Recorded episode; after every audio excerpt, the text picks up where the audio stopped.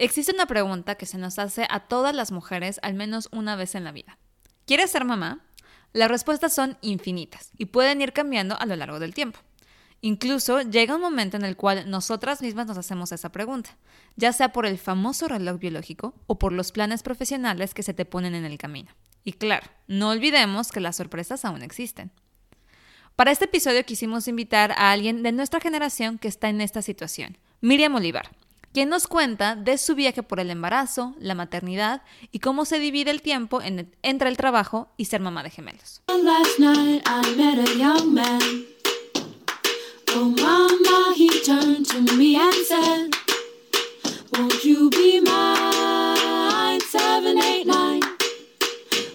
Hola, esto es Baby You Can Handle This, donde platicamos entre amigas los temas más comunes de la vida.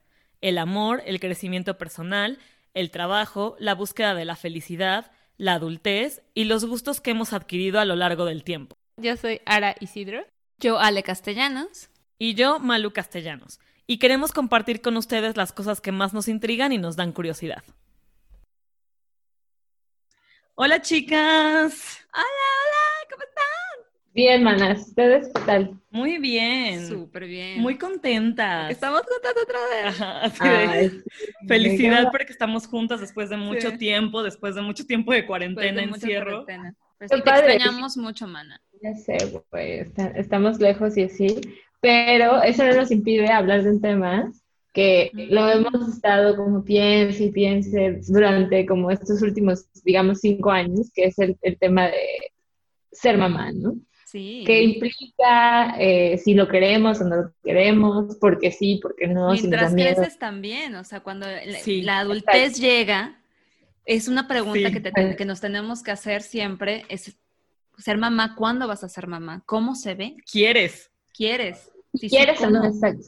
Y tomar la decisión también es complicado, ¿no? Un poco, o sea, como que decidir ahorita sí, no, es como, uff, no sé, no sé, está complicado. Sí, justo tenemos una invitada que nos parece súper padre porque es, eh, es, es, joven, es como nosotras, está en el hustle como nosotras, pero aparte de eso, eh, es mamá, ¿no? Entonces tiene, tiene una historia muy bonita y queremos que igual nos las comparta y lo mismo, aprender, aprender de ella.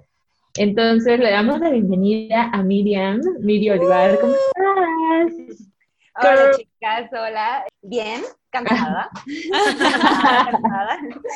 sí, yo creo que desde hace algún tiempo esa es mi respuesta siempre, o sea, feliz con una sonrisa, pero eh, el cansado siempre viene aquí, ¿no? O sea, sí, sí.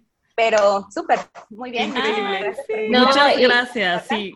Muchas gracias por darnos un poquito de tu tiempo. Sabemos que tienes, tu día tiene 26 horas o 28 tal vez, algunas veces, entonces Mil gracias por dedicarnos un par de horas para este espacio y para compartirnos tu historia. Lo agradecemos mucho, muchas gracias. Yes, Queen. Entonces, cuéntanos un poco de ti para los que no, te conocen. Bueno, em, yo tengo 32 años. Em, nací en Zamora, Michoacán. Em, una familia tradicional, ya sabes, papá, mamá, tres hijas. cuando cumplo 18, eh, busco la universidad, elijo eh, estudiar ingeniería biomédica mm. y esa carrera no estaba en mi ciudad, ¿no? Es muy chiquita. Entonces, con muchísimo trabajo logro que mis papás me dejen ir a estudiar a Guadalajara. Prácticamente casi para terminar la carrera, hago investigación aquí en la Ciudad de México y me encantó. O sea, llegué a un hospital padrísimo con una CDMX. Sí, esto era, ¿no? O sea, el plan era venir entre seis meses y un año a hacer mi tesis y, y bueno, me quedé y tú llevas 10. de México. Sí, este, mm, comencé a trabajar. Eh, trabajo en industria médica, o sea, mi primer trabajo fue con ultrasonidos y enseñaba a los médicos cómo usarlo, entonces fue mm. como básicamente lo que estudio, pero más enfocado ya a una parte clínica. ¿Qué más? Después cambió de trabajo, eh, mi otro trabajo era como súper interesante, mega estresante, porque trabajaba entrando a hospitales viendo cuál era la patología del paciente y sugiriéndole a los médicos cuál de los productos que yo llevaba era lo ideal para usar. Pero así como ellos corrían, yo corría todo el tiempo, ¿no? Me llamaban a a hay una cirugía a las 4 o a las 7 o a las 10 de la noche, entonces no tenía vida, pero era súper, súper intenso, padrísimo. ahí es cuando veo que yo quería algo más, ¿no? O sea, yo no quería solo ser la parte operativa. Y empiezo la maestría, que es donde conozco a Ara. Entonces, pues, sí, sí, fue un proceso como súper padre. Este, y, y, bueno, estando estudiando la maestría, ocurre algo así como súper feo en mi, en mi trabajo, me despiden y ¡pum! ¿no? Tuve así como la catarsis de ahora que sigues y yo estaba como que súper estable y mi vida que todo era un caos, pero mi caos. Claro. Así que me enfoco a hacer la maestría de forma internacional. Tuve esa oportunidad, tomé, cuando estaba al final de la maestría, que estábamos en Vanderbilt, me empecé a sentir súper mal pero era un mal eh, extraño, o sea, yo tenía demasiada presión porque era ya la última materia, entonces, pero yo no podía ni sentarme, hacía era un dolor de espalda eh, impresionante, me sentía toda contracturada, estábamos en una casa con ocho, nueve personas que habíamos ido de, de, México, entonces estábamos medio apretados y yo le echaba la culpa que no dormía bien ah, o que le... Duermo mal, sí, claro. Bla, bla, bla. Y bueno, regresando de, del máster, así al, al, fin de semana, digo, no, algo no está bien. Entonces checo mi calendario y veo que no me había bajado. ¿Verdad? Y tú así de, algo no me cuadra. Algo está raro. Sí, claro, ¿no? Entonces, así no, no, yo dije, no, pues era el, el mega estrés que me estaba viviendo y pues por eso no, no me bajaba. ¿no? Sí, claro. que, que, también puede pasar. Y ya, ¿no? O sea, así fue como eh, mi estilo de vida de, de andar corriendo, de, de, no tener como realmente una super mega estructura, cambia radicalmente, ¿no? Y, y, me doy cuenta que, pues, que soy mamá. Breve preámbulo de, de quién soy. Bueno, tenía, llevaba cinco años con mi novio, o sea, fue, fue una noticia que nos sacó de esa como rutinita que teníamos, pero que fue impresionantemente bonita. ¡Wow! Oye, pero tienes gemelos. hay que hacer, pero hay que hacer primero ese disclaimer, o sea, Miri tiene gemelos, o sea, como first of all, aquí solo vimos a un pequeño pedacito de cielo, pero son dos. Sí, son dos. Yo cuando lo vi, o sea, cuando nos dijiste como que iban a ser gemelos, dije, wow, o sea, porque aparte, eh, si sabemos que el trabajo mental, eh, físico y todo que conlleva ser mamá. Lo hemos visto con nuestras mamás, con nuestras amigas, lo que sea. Imagínate con dos, no hombre, man. De sopetón. No, y es que en esta parte es padrísima, porque cuando les comentaba, mi primer trabajo era con ultrasonido. Entonces, yo fui una vez con una gineco y tenía, ya sabes, la foto de sus gemelos ahí en la pared. Y yo así de, ¡ay, qué bonito, gemelas, qué padre! Y me dice, ¿te gustaría tener? Y yo, sí, claro, pero pues no hay nada, o sea, no hay genética en mi familia para, para tener gemelos. Me dice, ah, es súper sencillo, mira, te damos un tratamiento hormonal, este, te tomas tus pastillitas, luego te checamos con el ultra y cuando vemos que estás ovulando doble, pues esa noche te diviertes, ¿no? Entonces, wow. eso fue hace como 10 años. Entonces, yo crecí con esa idea de yo voy a tener gemelos. O sea, yo me voy a inducir gemelos. Entonces, cuando me entero que estoy embarazada, entre todas las cosas que vinieron a mi cabeza fue de, ah, yo quería tener gemelos. No. Pero así como que, bueno, pues, pues ya llegó, ¿no? Pero a mí me hubiera encantado hacerlo. Entonces, cuando eh, nos enteramos, me hice una prueba casera, hicimos la cita con la gineco. Entonces, llegamos al ginecólogo, eh, me pone el transductor y pues yo sabía leer ultrasonido, ¿no? Entonces, volteo la pantalla y, todas las dos bolsitas. No, hombre, o sea, me puse a gritar de una manera así como, ¡Ah! ¡No, Y volteé a ver al papá, puta, o sea, pálido, estaba...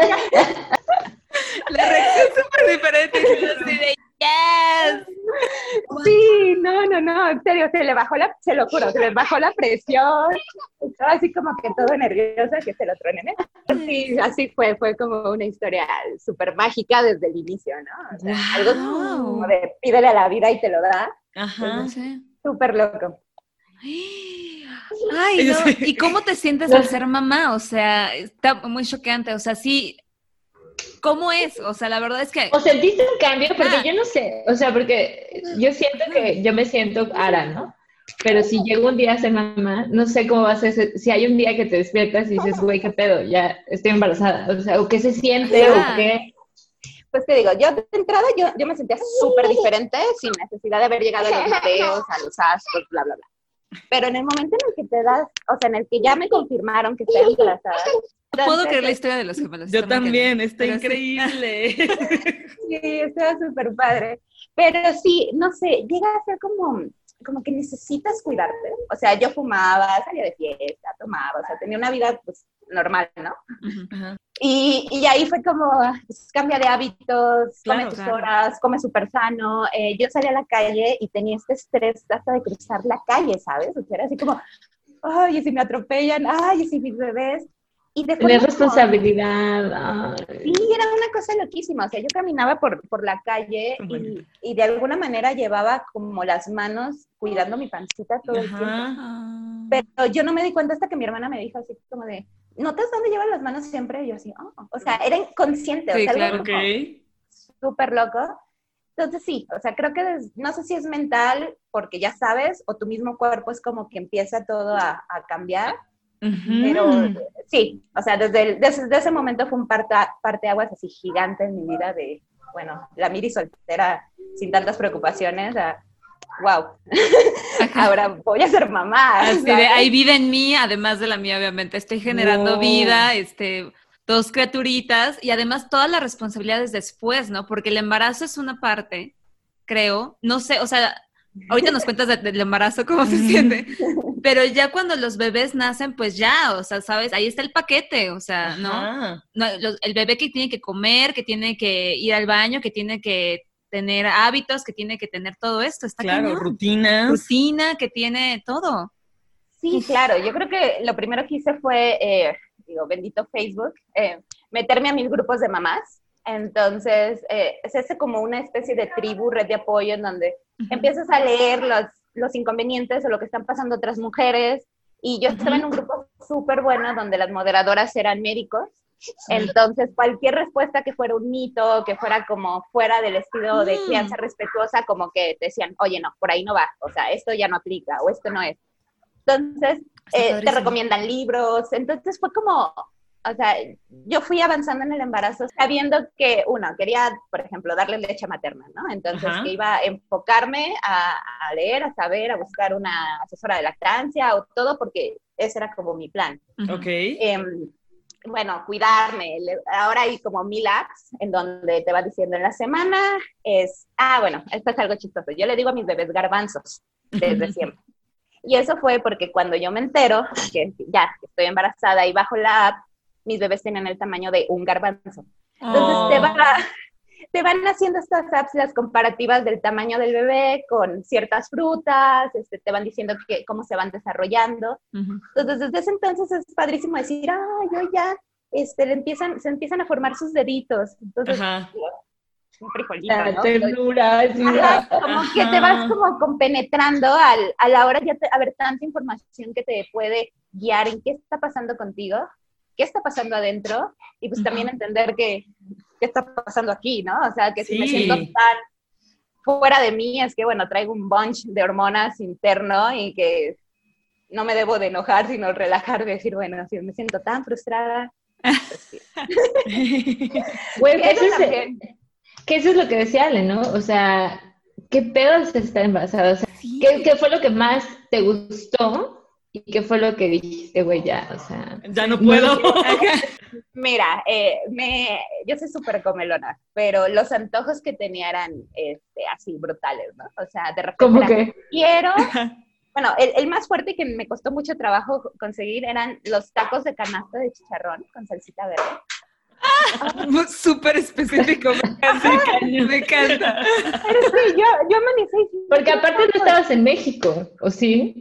En, en, un momento sí estuve en México, ah, porque estaba cerrando la onda de la maestría, pero sí, ah. el papá de los peques estaba en Estados Unidos, entonces me viajé a, a, estar con él. Entonces, este, ese era complicadísimo, porque sí, claro, en Miami donde encuentro tacos de chicharrón con salsita. Ay, tú en el barrio latino así de, señor, necesito un taco de canas. Usted no entiende. Sí, no, no, no. O el chocolate, ¿no? O sea, en verdad, digo, eh, o sea, yo no tuve antojos como muy raros, sino eran como las cosas que me gustaban, pero era así como que estás normal y ¡pum! Quiero chocolate. O sea, no podías hacer otra cosa porque necesitaba chocolate. O sea, es, un, es algo mm. bien loco. pero a la vez está bien padre porque todo el mundo te consiente. Es decir, como de, ay, es que quiere chocolate, a ver, y, llegaba mi papá. ¿Qué necesitas? me urge. Y eso era como, la verdad es súper padre, como que el, mundo en general quiere mucho a las embarazadas. Entonces, como que conforme se iba notando más mi pancita, notaba así como que había un, una apreciación mayor de la gente. O sea, digo, no es que la gente sea grosera, pero en general es como, ay, sí, pásale, o este, digo, ay, sí, te cedo la silla, o no estás parado. O sea, creo que la mayoría de la gente sí, sí. lo aplica. Eh, algo a lo mejor un poquito más superfluo, pero em, las hormonas se ponen bien bonitas. O sea, la piel la tenía así como lisita, lisita, me brillaban los ojos, el, pelo maravilloso. El pelazo maravilloso. y, recuerdo que, que nos fuimos de Baby Moon cuando yo tenía como siete meses y nunca me había sentido tan bonita en traje de ah. Pero, ya sabes, siempre está como que es que la lonjita y claro. Entonces, ahora era así como, pues no, o sea, mi pancita gigante era preciosa, este, entonces todo el mundo me veía así como, ay, estoy embarazada. Y tú son gemelos. entonces, todo, ¿no? Así, las setas gigantes, todo, todo, o sea, yo, yo, yo me sentía así como brillando, ¿no? Caminando hacia la Ay, qué hermoso. Nunca me había pasado, ¿no? O sea, creo que ahí sí tenía la confianza, pero To the max. Wow. Ay, qué No, sí, mujer. Y te veías preciosa, la verdad es que sí. Yo era como, cada vez que veía sus fotos, yo era como, qué hermosa. Porque es que, justo esa pancita era como súper, porque súper bonita, no sé, imagínate, y luego era como, hay dos personitas ahí. sí. ¿En qué momento? Está cañón. Y, sí, sí. Yo creo que lo difícil, eh, los cambios de humor, o sea, era como estar menstruando nueve meses, bueno, ocho, yo creo ocho meses. Ay, no. Sí, sí, no, stop, no, terrible. Sí, sí, sí, o sea, aprendes a manejarlo, pero sí es como, wow. Luego, aparte, cuando se va acercando como que la fecha del parto, el consejo de todo el mundo es duerme, descansa, es el momento. Güey, o sea. Entonces no puedo, me duele. No puedo, sí, o sea, así como, no, no encontraba mi, mi, forma de dormir. Luego, como 15, 20 días antes, daba, me da, dio como mucho insomnio, entonces, pues sí, me daban súper tarde en la madrugada. O ya sabes, como bien consciente de que si los bebés sí se están moviendo y si todo está bien. Entonces, como que claro. yo creo que mentalmente empiezas a tener como mucho estrés. Entonces, yo creo que los mareos y las masas, eh, digo, sí pasaban. Eh, bueno, sí, sí pasaba. Sí, no, es que me acuerdo que tenía que ir al ITAM y entonces eran como 50 minutos y yo iba en el lugar con la ventana abajo, con la cara, de fuera, así como de Dios, voy súper mareada, súper mareada. Ay, sí. Y los olores también, ¿no? Porque los, los, carros de los Ubers tienen como, mucha fragancia, pues porque van muchas, muchas personas ahí. Sí, sí, a mí se me revuelve la panza, me imagino. Total terrible. Yo le tenía que decir, oye, ¿le puedes bajar a tus ventanas? y ya, y sí, al menos. estoy embarazada. Ajá, y ya es como, sí, claro, lo que necesite. sí, sí, sí, como re amables, pero sí, sí, ah, sí. O sea, sí fue un periodo chiquito, pero bueno, pese a todo, no, no hay como que tanto. Sí. Oye, yo solo, yo tengo como dos preguntitas aquí rápidas, o bueno, una preguntita y un comentario. El primer comentario sería, creo que, o sea, me, me encantó eso que dijiste, nunca me había sentido tan confiada que cuando tenías una panza de siete meses de embarazo.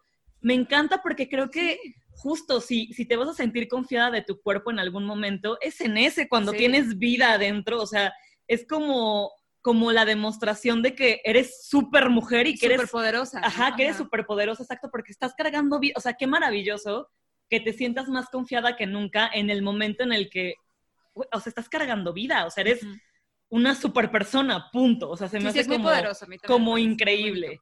Y la segunda, o sea, esta la que es como pregunta, ¿cómo, o sea, cuando supiste que eran niños? O sea, si supiste desde antes, te esperaste a que nacieran, ¿cómo fue como todo el proceso? Porque además mencionaste que tienes dos hermanas, son tres mujeres, entonces como que todo esto para tus papás, me imagino así de ¡Ah! ¡Dos niños!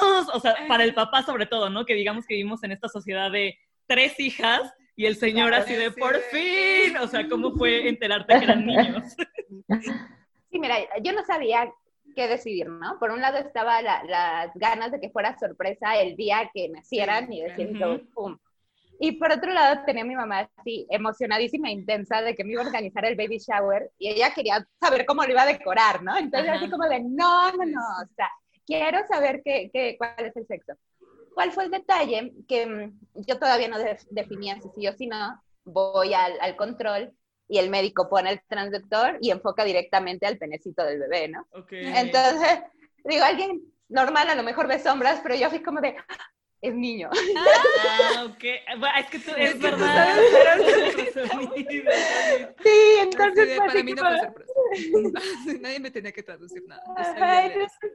Sí, entonces digo, fue como, wow, bueno, ya sabía cuál era el uno y el otro como que quedó ahí en sorpresa. Pero ahí fue como medio raro porque yo justo le estaba explicando al doctor, bueno, ya sé uno, no me voy a decir cuál es el otro y ¡pum! ¿no? Me muestra. yo, ah. Pero no, o sea, al ver que eran dos niños, la verdad sí fue un shock gigante, porque pues, yo crecí con puras mujeres, mi familia en general es de mujeres. Ok. Este, entonces, pues yo tenía una idea de, bueno, cómo me criaron, cómo me gustaría criarlos a ellos, pero no sabía nada de niños. Claro. Entonces, eh, pues, pues nada, ¿no? Yo no tenía idea de, de un sexo, o sea, a lo mejor eh, la parejita en cuestión de decir, bueno, niña y niño para saber cómo se siente ser mamá de uno y otro hubiera estado súper cool. Pero ahorita me encanta porque los puedo dejar también que ellos jueguen, sean y hagan con un poquitito menos de cuidado de decir, ay, se están aprovechando de la niña, ¿no? Este, por, por decir algo, ¿no? Este, pero sí, una noticia, fue, o sea, fue súper bonita, ¿no? Yo, o sea, yo cada que iba al ultrasonido lloraba al ver que iban todos. Ah. sí, te vuelve súper emotiva y emocionante. es que debes de serlo, o sea, está cabrón. es como otro universo allá dentro de tu cuerpo, qué hermoso. Ya, o sea, imagínate, entonces dices ocho meses, ¿no? Que, que pues lo disfrutaste y todo, güey, pero entonces viene el parto o viene toda la planeación de eso, que creo, y aquí hablo por mí misma, que ahí es en donde digo, güey. ¡Qué miedo! ¡Qué miedo! Porque yo de cólicos, la verdad es que no sufro, y me acuerdo que seguramente no, tiene nada que ver, pero me acuerdo que una vez me dio uno que sentí que la cadera se me quedaba como atrás en el, en el asiento. Entonces, que fue el peor que me ha dado en la vida. Y, y alguien me dijo, güey, es eso por mil. O sea, es, o sea, es un dolor que, inexplicable, ¿no? Entonces, para mí es muy importante saber, ¿tú qué piensas? ¿Cómo fue? ¿Cómo fue? Porque a mí, me, a mí me intimida mucho el parto, me da, me, da, miedo. la verdad es que me da miedo. A todas. Pues mira, yo eh, lo platiqué con el gineco, o sea, yo tenía ganas de saber cómo era un parto, la verdad. O sea, yo no estoy segura si voy a tener o no más hijos, pero era así como, bueno, son de esas experiencias de vida que pues, las, las vives o no. Sí. Entonces dije, va, yo quiero saber cómo se siente ese dolor, quiero... ¿Cuál fue el punto que me dijo que a veces cuando son gemelos, eh, porque uno sí se me iba acomodando, el primero puede nacer por parto natural y el segundo tener que hacer cesárea. Entonces dije, no, no, no, no, no, espérate, o sea, si de por sí voy a tener dos y luego estar sufriendo por un lado y por el otro. Así. Ah, entonces me dijo, mira, lo, más conveniente es que chequemos a tus bebés, que te organicemos y planifiquemos la, la cesárea y así va a ser. Entonces, eh, afortunadamente yo tuve un embarazo súper sano, ellos iban creciendo súper. Pero en la semana 37, el, el mayor, ah, porque tienes que tener bien, bueno, en mi caso, bien identificado cuál bebé es cuál, ¿no? Pues cuando tienes uno, si se mueve, pues chido, pero yo tenía que más o menos identificar cuál era el que se movía y estar ya este, monitoreando que los dos estuvieran en constante movimiento. Entonces, para mí, uno de ellos casi no se movía. Mm. Entonces le hablo al gineco y me dice, corre, vente, o sea, esto es de urgencia, o sea, como que no me dices que no se está moviendo. Puta, yo llegué, pero así pálida. Los, los, bebés estaban bien, o sea, tal vez yo me estaba ahora sí que confundiendo ya porque estaban todos apretaditos. Sí, ¿no? Pero sí vimos que uno de los nenes ya no creció tanto en esa semana. Entonces me dijo, mira, ya casi no estoy creciendo y dices que ya casi no lo sientes. Lo mejor es, ya estamos en la semana 38, ya están súper bien los gordos, dale, programémosla. Ok. Y tú, las manos. A mí también estoy sudando, literal, y, yo no tengo di a luz. Wow. Sí, entonces eso fue así como que re complicado salir del consultorio. Yo salí un jueves, saliendo del consultorio pensando que, bueno, el lunes y bueno, y aparte fue porque el papá estaba en Estados Unidos, entonces, a ver, Alejandro, ¿cuándo te vienes? Porque ya van a nacer, sí, me vengo el sábado, entonces va, me programan el lunes, 7 de la mañana. Entonces, pues eh, los, los peques nacieron en, en hospital privado y, mi intención desde que iba con el ginecora, yo quiero que él esté presente, o sea, yo no quiero estar sola en, en, el, en la sala. En, la sala. Sí, sí, sí, no te preocupes, claro. Es más, mi mamá también así de, ay, yo puedo también estar. vamos a ver. Ahí, claro, así. Un auditorio. sí, mi mamá también iba re emocionada de que tal vez la dejaran entrar. Bueno, cuando ya estoy, dice la enfermera, no, no pasa nadie. Y yo sí, pero, pero, no. No. Entonces, así como, entonces, ya me la madre. Solita, sí, como que no sé si el gineco ya sabía y no me quiso decir antes. Mm, no sé, ¿no? Pero pues total, yo entro sola ya a la, sala. Digo, los médicos súper amables, eran mi gineco y su papá, el anestesio. Este, pero yo tenía un estrés, o sea, era una sensación de, ¿y si me pasa algo? ¿Y si no despierto de la anestesia? Claro, y si, y si el bebé por el que me están induciendo el parto, pues el jueves estaba bien, pero hoy es lunes, y si algo pasó. Ajá. sí, no, claro. No, no, no, no, O sea, yo le decía al, al anestesiólogo, es que no puedo respirar. Mm. checaba el, el, este, tranquila. sí, está saturando. Y yo, yo así hiperventilando, y es que yo no puedo Ay, no, qué nervios, sí. No, ah, no, horrible. O sea, llegó un punto en el que era tanto esta ansiedad que, que me dio que yo ya tenía todos los campos, todo estéril, bla, bla, bla, vomité, entonces le digo, quiero vomitar, entonces me pasa así una tela y me la pone en la cara. ¡Ah! Entonces yo vomito sobre la tela, entonces quedo así toda embarrada. Ay, no. la experiencia es súper intensa. Entonces ya, ya me, me, quita la tela y me dice, ¿ya te sientes mejor? Y yo, sí, digo, no, me siento muy mal. Entonces, ya me dice, no, este, vamos a poner música para que te relajes. Este, yo, ok, entonces ya, ponen este, música ahí en el quirófano. Y entonces recuerdo perfectamente que cuando ya me abren y nace el primer peque, estaba la canción de Queen, Under Pressure. ¡Ay, no! qué conveniente. Después ya sacan al peque, me lo enseñan, así como todo bien, y se lo llevan, ¿no? O sea, ya saben, mi ansiedad de pásenmelo, yo lo quiero ver, ya tráiganmelo. Sí, sí, sí. Siguieron con el otro peque y clarísimo, la otra canción fue de, ah, de Mi Vida, del cover de José José que hace... No, bueno, no puedo, o sea, está increíble como el playlist. no. Entonces así, eh, la canción pues iba así como que tan ad hoc de yo estar pensando lo, lo, lo que sentía por el peque. Claro. Entonces, pues, pero ya me los trajeron y fue así como darles un besito, un besito a uno, un besito al otro y se los llevan. Entonces, yo había leído así como que no te los dan, o yo que, había, yo que quería hacer este, leche materna y te los pasan para que empiezan a tomar. y agarraron, se los llevaron, ¿no? pero, pero, aparte habían, habían, estado contigo ocho meses. Exacto. la primera vez que realmente los están separados. Y, acabas de ver. Ajá. pero también era una paz de, bueno, estoy viva, están bien. Ellos también. Bien. Se los llevan a limpiar. Ajá. Eh, aquí nada más como un paréntesis, em, yo les había dicho al médico, a la enfermera, a la anestesióloga, a todo el mundo, ¿no? Así como de, yo quiero dar leche materna, así que por favor cuando nazcan me los pasan para intentarlo. Aparte yo en mi cabeza era así como, ah, tan fácil, agarras el bebé, te lo pegas. Como de, yo quiero dar. sí, o sea, yo iba así como súper fuerte en yo quiero dar. Entonces ya me llevan al cuarto, de repente llega la enfermera con uno de los bebés, con, con el, el, menor, así, eh, güerito, hinchado, con el cuello así como rizadito, precioso, ¿no? Y lo primero que me dice la enfermera, ya le dimos fórmula y comió muy bien. Y tú así de señorita, yo le... Yo le... Yo,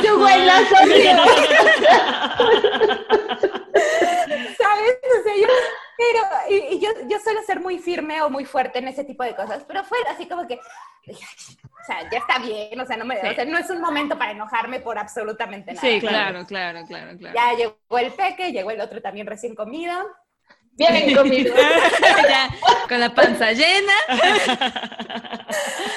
y, y, ya, ¿no? yo creo que lo más chistoso fue que hay, hay una opción en donde tú puedes pedir que los bebés, en lugar de que estén, bueno, tu bebé, en lugar de que esté en el cunero, eh, duerma y esté contigo en, tu habitación, para estar como más al pendiente, entonces se llama estancia conjunta. Entonces yo pedí eso. Digo, no sabía que me enfrentaba porque pues acababan de abrirme la panza. Sí, estás en cesárea, ¿no? Y tarda en sanar. Tenía un dolor impresionante y pues tenía dos bebés ahí. Em, te digo, yo pensé que la lactancia era súper fácil, entonces empezaron a llorar, yo lo agarro, me lo acomodo y nada, ¿no? El bebé llorando con la boquita abierta, sin saber qué hacer. Yo sin saber qué hacer, o sea, la teoría está bien fácil, pero la práctica no. Claro. Entonces ya llegaba la enfermera, ya ver, mueve de aquí, un masajito en las mejillas. Y me traje, eh, yo ya había comprado un extractor de leche, entonces me trajeron el extractor, le sacábamos la leche, se la dábamos con jeringuita en la boca. O sea, es que la primera noche yo no me podía ni levantar. Sí. Pero, ah, bueno, yo pedí estancia conjunta, ¿no? Entonces los dos niños llorando, el papá también con uno, yo con el otro, no dormimos nada. O sea, fue la primera noche que así no pudimos ni siquiera cerrar los ojos.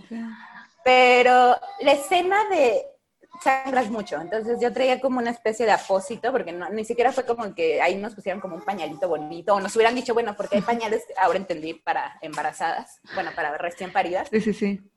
Yo traía como una cosa gigante de, de gasas, este, no, yo no me podía ni parar con el suero pegado, entonces tengo una escena así como marcadísima de mí, así viendo a los dos bebés en sus portabebés, y yo sí que, yo no soportaba el dolor, ah, y el hambre. Yo no sé por qué te daban tan poquito de comer, o sea, yo me estaba muriendo de hambre que, que neta el enfermero tuvo que ir a, a robarse comida del, bueno, robarse comida de la cocina, porque yo le decía, por favor, por favor, tengo hambre. Entonces me siento muy mal, señor. Ay, puta, güey, esa fue tu novatada, seguro. Sí, oye, iniciación. Sí, sí, sí. Entonces, así fue el proceso del parto. Afortunadamente, te digo, tuvieron también los, los, nenes que, pues, no incubadora, no, Ay, súper bien. cama radiante, nada, ¿no? O sea, de lujo. Ay, qué intenso. Oye, y ya luego regresas a tu casa y regresas a tu vida normal y hay que adaptarse, ¿no? Porque son muchos cambios, son dos bebés, es muchísimo trabajo. No me puedo llegar ni imaginar todo el trabajo que sí, tienes. Total. ¿Cómo te adaptas con tu vida profesional? Porque tú tienes tu carrera, nos contaste antes de empezar que tú tienes tus objetivos súper claros de tu carrera, eres muy driven, por lo que te he escuchado. Eh, ¿Cómo te adaptas para que, para que puedas tener las dos? todo. Para que puedas tener todo también, o todo lo que tú estás buscando pues en tu vida. Claro, eh, mira, en mi caso, afortunadamente yo pude eh, definir, o sea, yo dije, el primer año de vida de los bebés, voy a ser yo para ellos, ellos para mí, entonces decidí no trabajar. O sea, ese primer año fue yo aprender a ser mamá, involucrarme, eh, no dormir, estar, o sea, yo creo que eh, yo sufro de pensar de las mamás que a los 40 días tienen que separarse de sus bebés porque son, o sea, yo al año, yo lloraba cuando ya me tenía que separar por de los bebés. Sí, me imagino. Entonces, en aquel entonces lo único que hacía fue que empecé a encontrar un nicho de ventas por internet, entonces empecé a comprar cosas, vender cosas, pero eh, yo tenía ahorros, tenía el apoyo del papá y en aquel entonces estaba viviendo con mis papás. Como él estaba en Estados Unidos, eh, hicimos ahí un arreglo. Entonces yo viví el primer año con mis papás, con, los gordos, con, los gordos. ellos felices. Aparte. Sí, los abuelos. Tus papás así de, no te vayas nunca. Nos quedamos aquí.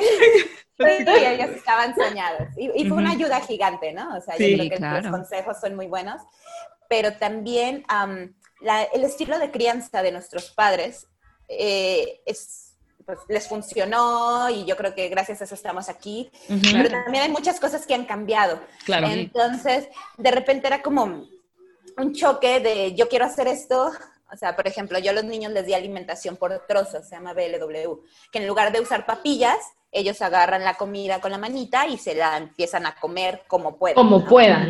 Como puedan. El chiste es ah. que ellos aprendan a utilizar sus manos, la independencia, la elección, bla, bla, bla. Entonces, bueno, vi webinars, leí, da, da, da, yo estaba súper preparada. Mi papá entra a la cocina y ve a los gordos con una zanahoria y estaba así como, ¿no? Entonces, eh, algo normal es que ellos por la sensación hagan como arcadas como porque a veces incluso se lo meten un poquito de más. Entonces empiezo a hacer un pequeño y mi papá llega a darle palmaditas en mi espalda, pero súper asustada, asustadísimo. Y yo así de, no, o sea, fui a curso de primeros auxilios, o sea, yo estaba así como de... Ay, no, me encanta que tú tienes, estás, sí, o sea, tan solo con escucharte, tú estabas preparadísima, tú así de revisando contenido todo el tiempo. Me, dediqué un año a ellos, ¿no? Y, y, entonces tener que, con todo el amor y respeto del mundo, decir a mi papá, es que yo les quiero dar de comer así. No, pero es que las papillas son más seguras. Pues sí, pero no. O sea, ya afortunadamente han cambiado las cosas y se han demostrado pues, cosas muy chidas de este método de, de comida. Entonces, ¿qué hizo al principio? Mejor se salía de la cocina, porque le daba nervios. Ya después lo veías con la cámara todo el tiempo, ya sabes, grabando a los bebés. ¡Ay, mira, están comiendo arrachera! Y yo, sí, papá. están comiendo arrachera. Ay, amo, es increíble. Sí, sí, era como muy padre, pero sí fue como, bueno, la mamá ahora soy yo, aunque viva con ustedes y pues me toca Y las decisiones las tomas tú, de cierta forma. Okay. Y bueno, ya llegando al año, em, las desafortunadamente las cosas con el papá no, no terminaron de cuadrar dije, bueno, ya, es momento, ¿no? Entonces, afortunadamente tuve como mucho apoyo de mi familia. Mi hermana me encontró un depa aquí en, en la Ciudad de México, porque yo no quería estar viajando con los bebés. Firmó, de, consiguió un aval, ya sabes, porque aquí en DF es la cosa más complicada. Pero, sí. ya me consiguió el aval, ella firmó por mí porque yo todavía no tenía trabajo. Este, bueno, el chiste es que ya tuve depa, empecé a buscar trabajo. Em, algo interesante es que eh, mi perfil es como muy peculiar, o sea, es ingeniero biomédico con maestría en negocios. Entonces, había muchas oportunidades de, trabajo para mí. y antes no había tenido como ningún problema. Pero ahora cuando decía que tenía bebés, que eran dos, que estaban tan chiquitos, eh, la pregunta siempre era, ¿y cómo le vas a hacer? ¿Y crees que lo puedas manejar? Y, era una traba eh, que, nunca, que yo nunca había vivido, ¿sabes? Claro. Entonces, pues, ¿qué es? Eso hizo que yo tuviera que armar un plan súper estructurado de, bueno, ¿qué voy a hacer? Ok, niños en la guardería, ok, si voy a vivir sola con los bebés, eh, pues necesito una ayuda para el día a día. Entonces contraté una chica que vive conmigo de lunes a viernes. Entonces va, cuando tenga que hacer algo, pues entra la, la, nani en apoyo. Y mi casa, a 10 minutos de casa de mi hermana, por si algo pasa. Entonces empecé así como que todo el plan armado de qué tenía que hacer. Pero lo complicado era tener que explicarles a los reclutadores, ¿no? O sea, cuando uno comúnmente habla de su vida profesional y los logros y las cosas, yo tenía que enfrascarme mucho en cómo voy a manejar mi vida personal. ¡Qué impresión! Ajá, sí. Pero está cierto. Sí, es muy cierto. Está cañón. No, rápido, solo te, quiero contar una, anécdota muy rápido. Yo soy, yo soy manager de un equipo muy grande. Y en mi equipo hay una chica que tiene dos niños, dos niñas, una de dos años y una de cuatro años. Y empezó la pandemia. Y ahorita también te voy a preguntar eso, vamos a preguntar eso. Empezó la pandemia, entonces pues las escuelas ya no están, ya no hay daycare. Y pues la, señora se tuvo que ir a su casa. Empezamos a trabajar desde casa todo el tiempo. Y pues los cuatro es una edad difícil, pues porque ya tienen muchísima energía, son muy inteligentes, andan moviendo todo, todo tocan, todo mueven y no paran, ¿no? Y dos años, pues también es una edad difícil, aprenden a ir al baño y cosas así, ¿no? Entonces, este, al esposo no lo dejaron trabajar desde casa y ella se, se, se chutó a los hijos. Y ella hablaba conmigo y me decía súper angustiada, como es que no sé qué hacer porque no quiero dejar mi carrera, o sea, yo quiero seguir trabajando y me encanta, y ella es ingeniera química, y me encantan los procesos y me encanta esto, pero siento que, pero no puedo dejar a mis hijas, o sea, no me siento cómoda dejando a mis hijas en daycare, no me siento cómoda exponiéndome a mí o a mis hijas a la enfermedad. ¿Qué hago? Y yo así de, yo personalmente creo que todas las mujeres debemos de poder, se nos debe de posibilitar tener las dos. Claro. ¿No? El trabajo es una forma de dejar que nos desarrollemos de otra forma y la maternidad es otra forma de desarrollo igual de importante, igual de valiosa. O sea, las dos no deberían de estar peleadas. Y los trabajos sí deberían de dar la oportunidad, la posibilidad de que puedas hacer las dos. Entonces, horarios flexibles, pues ni modo, hay horarios flexibles. Que hay una junta crítica, tal vez, o una hora crítica que tienes que estar, porque pues ni modo. También es business. Tú, tú verás cómo le haces y lo logras, ¿no? Claro. Pero que se te diga, no, ¿qué crees? ¿No? No, ya no se puede. Entonces, si vas a tener que dedicarte a tus hijos, mejor no. Mejor no. No, entonces, o sea, sí siento que los trabajos tienen que ser más disponibles. A esta chica, por ejemplo, se le dejó trabajar, este, se le dio como leave como por tres meses, ¿no? Durante, en lo que la cuarentena se estabilizaba, que ella pueda regresar al trabajo y pueda enfocarse en sus hijas, a crear una rutina, lo que tú dices, a crear un programa, porque con todo que cambió muy, muy rápido, le costaba mucho trabajo. Entonces dijo, en dos meses o tres meses yo me puedo sentar, crear un plan, establecer mis horarios y decidir, a esta hora trabajo, a esta hora me dedico a mis hijos. Y esto está súper bien. Y se debería de permitir. Sí, debería de ser algo básico. Ajá, no, se debería de cuestionar, no debería de ser una pregunta. No debería de, ser una pregunta, exacto, 100%, no debería de ser, o sea, como, ¿por qué? Ay, no, Pero sacar, o sea, te sacó de pedo muchísimo porque como es, o sea, yo te conozco y sé que es súper exitosa y, güey, o sea, en el momento que te ponen, te, te, hacen esas preguntas que ni siquiera te, a lo mejor le daban tanta importancia a tu background, eh, y que se enfocaran solo en tu parte personal. Ajá. O cómo le vas a hacer, pues tu pedo, Ajá, tú pues verás. te vale. Yo veré, mi amor, o sea, Sí, ¿a ti ¿qué te importa? Yo veré, ay no, qué Sí, complicado. ¿no? ¿Y a cuántas entrevistas más o menos fuiste o cómo, cómo fue? Mira, afortunadamente eh, en eso sí tuve apertura, o sea, las pude hacer virtual, pero yo creo que estuve como en unos seis procesos al mismo tiempo Ok. y, y entré a, a una empresa internacional, General Electric. Ahí sí eh, la calidad humana y el, human resources es como otra cosa, ¿no? O sea, creo que sí es gente como muy preparada y, y no le dieron tanto peso. O sea, fue así como. ¿tú lo puedes manejar? Sí, sí, claro Perfecto. o sea, muy profesionales. Y sí, eh, lo mismo, ¿no? O sea, hice un clic en su momento con mi jefe súper bueno, empiezo a trabajar y claro, busco la guardería, que lo que hice es como súper intenso porque, bueno, visité como millones de guarderías hasta que dije, esta.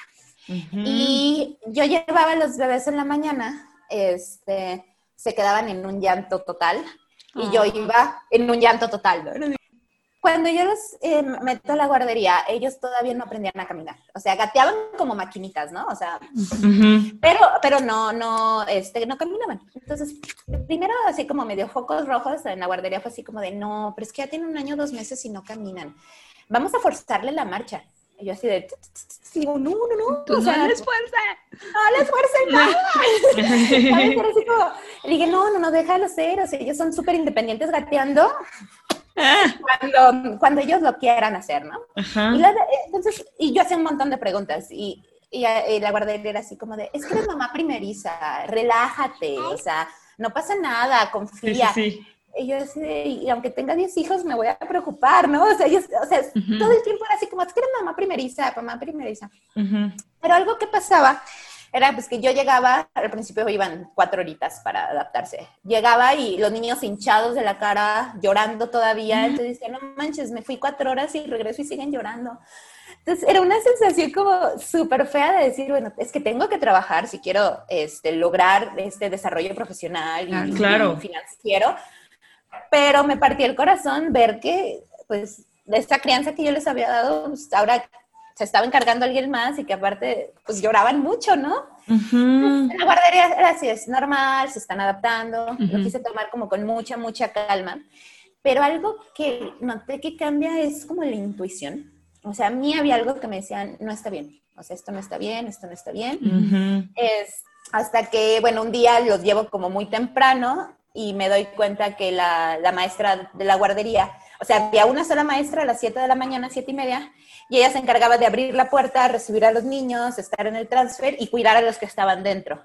Entonces, una sola persona, No incluso puede. a- la inseguridad de que era la que estaba abriendo la puerta, imagínate, alguien se mete, no sé, ¿no? Claro, Sí, claro. Yo le reclamo a la, al- bueno, les, le cuento a la directora y digo, oye, es que esto no estaba establecido, o sea, como una sola persona para esto. No, había tres personas. Y yo, a ver, perdón, pero yo vengo de ahí, nada más había una persona, ¿no? Ajá. Había tres. Yo no. Entonces Pues- fue como súper tonto porque, o sea, llegamos a un punto en que le dije, bueno, hay cámaras, si en verdad usted tiene la razón, eh, muéstrame en la cámara que había más gente que sí están cuidando a los bebés y no que una sola persona estaba atendiendo un montón de niños. No, Sí. no te puedo mostrar las cámaras. ¿Por qué? No, las cámaras son de su interno y no se muestran las cámaras. O sea, llegó un punto que fue como una pelea como tan tonta, en donde lo único que tenían que hacer era prenderle la tele y mostrarme lo que había Sí. pasado. Y me dijeron, no, es que tú tienes que confiar ciegamente en nosotros y si no confías ciegamente, pues no puedes, este, No, pues- o sea, no podemos trabajar. Y así de, pues no, no, yo no confío ciegamente en, pues, Nadie. Sí. en nadie, ¿no? En mis papás. ¿no? Claro. Ajá. Entonces, este, encontré otro lugar, padrísimo. Lo- o sea, yo ya llegaba y los niños salían contentos, salían con, este, con Wow. sus dibujos que habían hecho. Ah. Este, ese lugar tenía cámaras, entonces yo podía meter, mientras trabajaba, me metía el celular y veía que estaban bien, que estaban jugando, que está. Entonces, definitivamente fue esa sensación de algo no está bien, cámbiale. O sea, Sí. digo, ya pagué, ya no Claro. importa. Sí.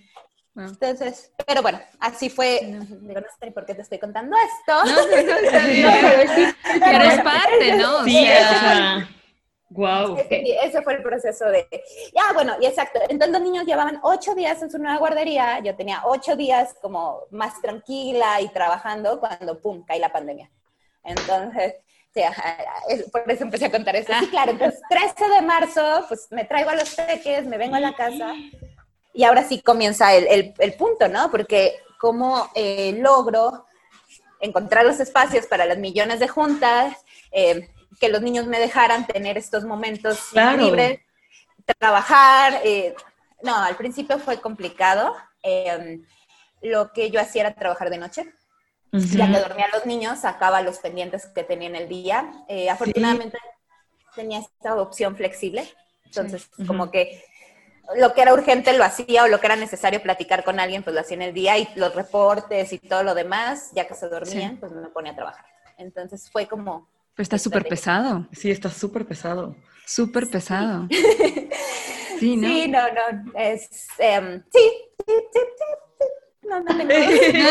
Pues, no, y pues así es la vida también, ¿no? O sí, sea, claro. O sea, muchas felicidades por hacerlo, la verdad. Poca gente se lo echa. Y muchas mujeres se lo echan, la verdad. Pocas personas se toman toda la decisión, pero muchas mujeres deciden ser mamás y, echarse todo el paquete y seguir desarrollándose. Entonces, pues qué chido, güey, qué chido. O sea, que a mí se me hace poderosa. Sí, que a mí me hace reflexionar y digo, qué padre que tienes como este círculo de que dices, ¿no? Que son tus personas, que tus papás, tu hermano, o sea, tienes apoyo. Sí, tu apoyo. Y aún así es un chingo, que no me imagino, ¿no? Pero me imagino entonces a las chicas que están, güey, solitas, o sea, solitas, güey. Y, yo lo veo porque, por ejemplo, también con mi cuñada, eh, que la veo todo el tiempo en friega, ¿no? O sea, es como, tiene que ser mamá, hija, hermana, eh, novia, esposa, ella misma, o sea, es como, ¿en ella misma, claro.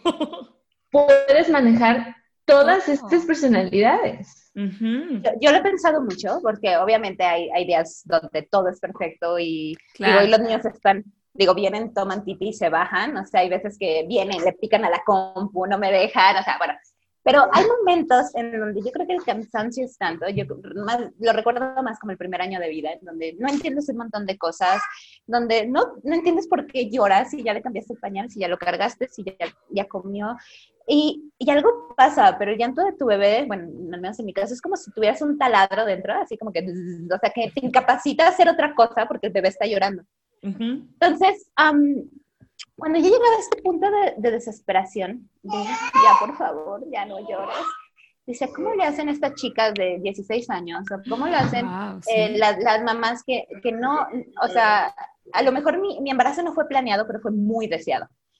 Pero los que realmente dicen, yo, es que yo no quiero ser mamá. O que traen un montón de dramas económicos o familiares, personales, ¿cómo tienen la cabeza y la madurez y la paciencia para manejar un niño? no sé, o sea, no sé qué vida tengan ellas y qué vida le puedan dar a un bebé, porque sí es muy cansado y si tienes que respirar como muchas veces. Claro, sí, me imagino. qué pasa. Ay, no. Ay, no, qué fuerte. Oye, y otra pregunta igual ya un poco más a onda de, gemelos, que está como muy curioso esto, porque lo has escuchado, ¿no? Digo, creo que en nuestra familia hay solo un par de gemelos, pero tampoco es como tan este, común. Yo me voy a inducir los gemelos con lo que dijiste. Ah. ¿Cómo? Tú vas a inducir lo de los gemelos. sí, güey, o sea, ya. Pero creo que están como estas dos preguntas porque sigo también a una como bloguera que tiene gemelas y creo que es como la primera, ¿no? O sea, los distingues desde que nacen, sabes perfectamente cuál es uno, cuál es el otro, o sea, para distinguirlos. Sí, en mi caso no fueron gemelos idénticos. ah. esa parte, pues sí, definitivamente fue mucho más. ayudó. Ok, ok. y la otra, y la otra sería como, como los, ahorita que están creciendo, que ya están como más grandecitos, tiene, es verdad que tienen como esta conexión, o sea, tú los ves y dices, sí tienen como esta conexión de haber nacido juntos, pues, o sea, porque creo que entre hermanos, digo, tú que tienes hermanas, no sé si te pase, pero Ale y yo tenemos mucho clic, mucha conexión, Ara con su hermano también, aunque es hombre y es mayor, porque Ale y yo digamos que somos un poco más cercanas, no sé tú también si tengas como esta conexión como muy cercana con tus hermanas. ¿Es diferente en el caso de gemelos? O sea, ¿los ves como aún más conectados o es la misma conexión de hermanos que tendrías tú con tus hermanas? No sé si todavía ya lo sea tan evidente. O sea, hay, ciertas cosas. O sea, por ejemplo, si uno llora, el otro llora como para de, hey mamá, o sea, está llorando y no le estás haciendo caso. Entonces se ponen a llorar los dos, aunque el otro no tenga nada. ¿no? Ese tipo de cosas es como de, wow. Em, qué hermoso. ajá, el, mayor, de alguna manera, mayor por cinco minutos, pero el mayor tiende a... Va a ser mayor siempre. Tanto a cuidar como a molestar también al, chiquito. Sí, o sea, él va y agarra sus tenis y va y se los lleva al, hermanito, ¿no? Así como de, ten, aquí está. Pero también si lo ve con un libro así bien entretenido, va, le quita el libro y lo avienta a la cuna. O sea, no lo quita para usarlo, lo quita por molestarlo, ¿sabes? Va, lo quita. Yo, ¡ey, no hagas eso! Pero lo que sí veo, o sea, independiente, que es a lo mejor diferente entre, entre hermanos, es que como que ellos mismos se, mm, se van echando como porras, por decirlo así. O sea, uno caminó, a los dos días caminó el otro. Eh, uno empezó a gatear, al día siguiente aprendió el otro. O sea... Em, Ay, qué hermoso. Son un equipo. Sí, son un equipo. Eh, uno es súper kinestésico, este, visual, como que... Y, el otro es totalmente opuesto. O sea, también eso, son muy complementarios. Uno es muy eh, extrovertido, el otro es muy tímido. Entonces, ah. están Ay, qué hermoso una compenetración como bien interesante. Eh, y sí, o sea, para mí tener gemelos es estar como en un constante eh, viendo las diferencias, porque pues en realidad, o sea, tienen casi la misma genética, crecieron en el mismo entorno social, familiar, económico, todo. ¿Y cómo es que dos personitas pueden ser tan opuestas?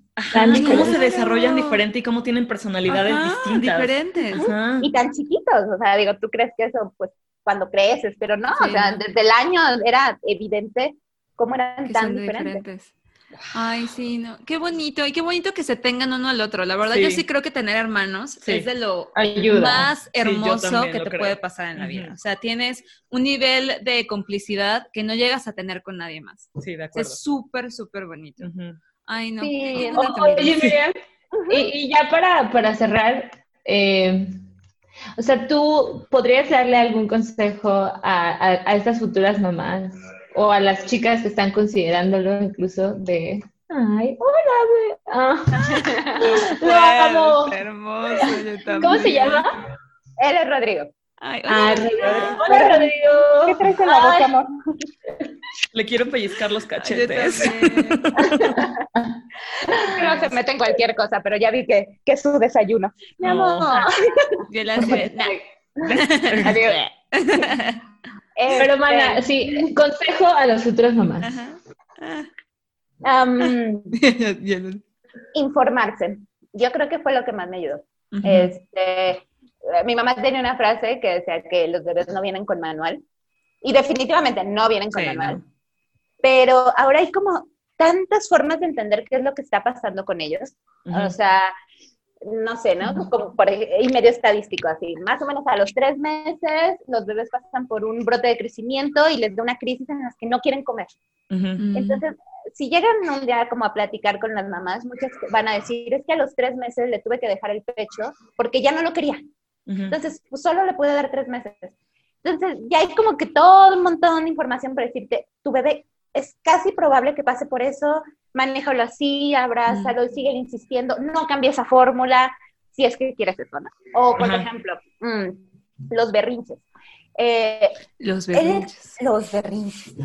Yo cuando empecé a notar que mis bebés empezaron a, hacer berrinches, para mí fue así como de, wow, están madurando, o sea, están creciendo, su cerebro ya tiene esta capacidad de decir, ya entienden. esto, ¿por qué no puedo tenerlo? Ajá. Y yo lo quiero. Entonces, o sea, un ejemplo como súper sencillo, ¿no? La estufa. A los dos les encanta ir y acercarse a la estufa. Entonces, yo sé que es súper peligroso, yo los agarraba, los sacaba y... Mm. Cuando empezaron a crecer un poquito más, ah, porque el botoncito, ya sabes, para aprender en automático la estufa, pues suena ti, ti, ti, ti, ti, les encanta. Entonces, cuando ellos empiezan como a crecer y ya yo, los veía que se iban acercando a la estufa y los agarraba. Y entonces se desesperaban o se tiraban al piso y era así como, decía, wow, o sea, mientras antes eran tan manejables porque no les daba su capacidad para entender que, claro, los llevaba de un lado a otro, ahora ya me están reclamando de yo quiero hacer eso, ¿por qué no me dejas? Entonces, ah, yo recuerdo escuchar antes que a los niños les, les daban la nalgada así de, pues, ¿para qué ahora sí lloras por algo, no? Pues no, o sea, y entender que es un proceso y que se están frustrando porque quieren hacer algo y que más bien es súper chido porque su cerebro está funcionando. Entonces ya toman las cosas diferentes. Ya es como lo abrazo, le explico. Claro que la primera no me entienden, a lo mejor no a la segunda, pero poco a poco, exactamente, van como madurando en lugar de súper enojarme y decir, ah, este, ¿qué le pasa a este niño? esas cosas, el, el más o menos ir sabiendo que no sé, ¿no? O sea, por ejemplo, en, los foros escucho millones de veces decir desde el mes, ¿cómo hago para que mi bebé duerma toda la noche? No se puede, naturalmente el bebé tiene que despertar. para comer. Para comer, pero hay, dicen que evolutivamente era porque pues, son tan, tan, este, ¿cómo decirlo?, tan frágiles que si los, los papás se descuidan, pensando que ellos van a estar dormidos ocho horas, pues podía pasar algo. Entonces, hasta un mecanismo cerebral para... De resetearte. así como de, hey, estoy aquí, ven a verme, o sea, no me abandones. Entonces, pues es obvio que no, que no, o sea, que no van a dormir la noche completa porque son extremadamente chiquitos. Entonces, ese tipo de cosas, como que ya cuando ves que pues hay mil, mil estudios o que simplemente hay como diferentes tipos de crianza y que te pueden ayudar a entender qué es procesos y qué es normal y qué hacer, como que lo tomas con mayor, con mayor calma. Claro. Y yo creo que otra, la intuición. O sea, creer en lo Sigue tu intuición. Sigue tu intuición. Algo está pasando, voltea, si no estás ahí. Y sí, completamente de acuerdo. Creo que la intuición de las mamás es súper en punto. O sea, mi mamá jamás me ha dado un consejo de su intuición que ha estado incorrecto. Total. O sea, mi mamá siempre cuando me dice, Ale, a mí eso no me huele bien. O sea, con cuidado. Siempre mi mamá tiene, la, razón. porque no lo hacen tampoco de un espacio de, egoísmo. Lo hacen porque es algo, algo en ti, ¿no? Y sí siento que es algo que cambia. Algo en ti te dice no. ¿No? Y sí, escúchalo y escucha a tu mamá. Siempre. Cuando te dice un consejo también. Ella siempre tiene la razón. Claro, y no sé si a usted les decía su frase, pero cuando sean mamás entenderán, o sea, como la repetía mi mami. Sí, claro, sí. Y tiene todo el sentido del mundo. Todo, Exacto, pero no lo vas a entender hasta que eres mamá. Antes es como de... Sí, mamá, ajá, whatever. Ay, qué bonito. qué bonito, mire. Ay, muchísimas gracias. Sí, está increíble. Estoy Sí, no, y, o sea, ya te lo dije, pero lo repito. Muchas felicidades por todo. Qué chingona y si eres una super mamá, super mujer, cargando gemelos, siguiendo tu vida y, güey, admiración. O sea, admiración. Y si un día te sientes así como de ya no puedo, ya puedes escuchar el episodio y recordar que, güey, es un proceso. y que para esta, a lo mejor hasta lo puedes escuchar 10 años después, y ya van a estar de 10 años, 11. y se los puedes poner. Súper chingón, súper chido todo lo que haces y te deseo de verdad todo, todo, todo, todo el éxito. Sí, total. Y, que espero verte, esperamos verte muy pronto, Mani. Muchas gracias. No, gracias por esto, la verdad. No lo había visto desde esa perspectiva, pero va a ser hermoso escucharlo en algunos años. Me encantará. Y, bueno, gracias por invitarme y considerarme una persona así, con todas las cosas bonitas que me han dicho. Claro, claro. Les mandamos un beso y un abrazo. Ay, ya los quiero Un beso, gracias, por escuchar. Gracias. Adiós, chicas. Esto fue Baby You Can Handle This. Links de nuestras redes sociales y nuestro contacto estarán en la descripción del episodio y en la descripción del podcast. Síguenos en Instagram que es BYCHT-podcast y mándanos un correo con tus sugerencias y opinión. Gracias por escuchar y nos vemos en el siguiente episodio.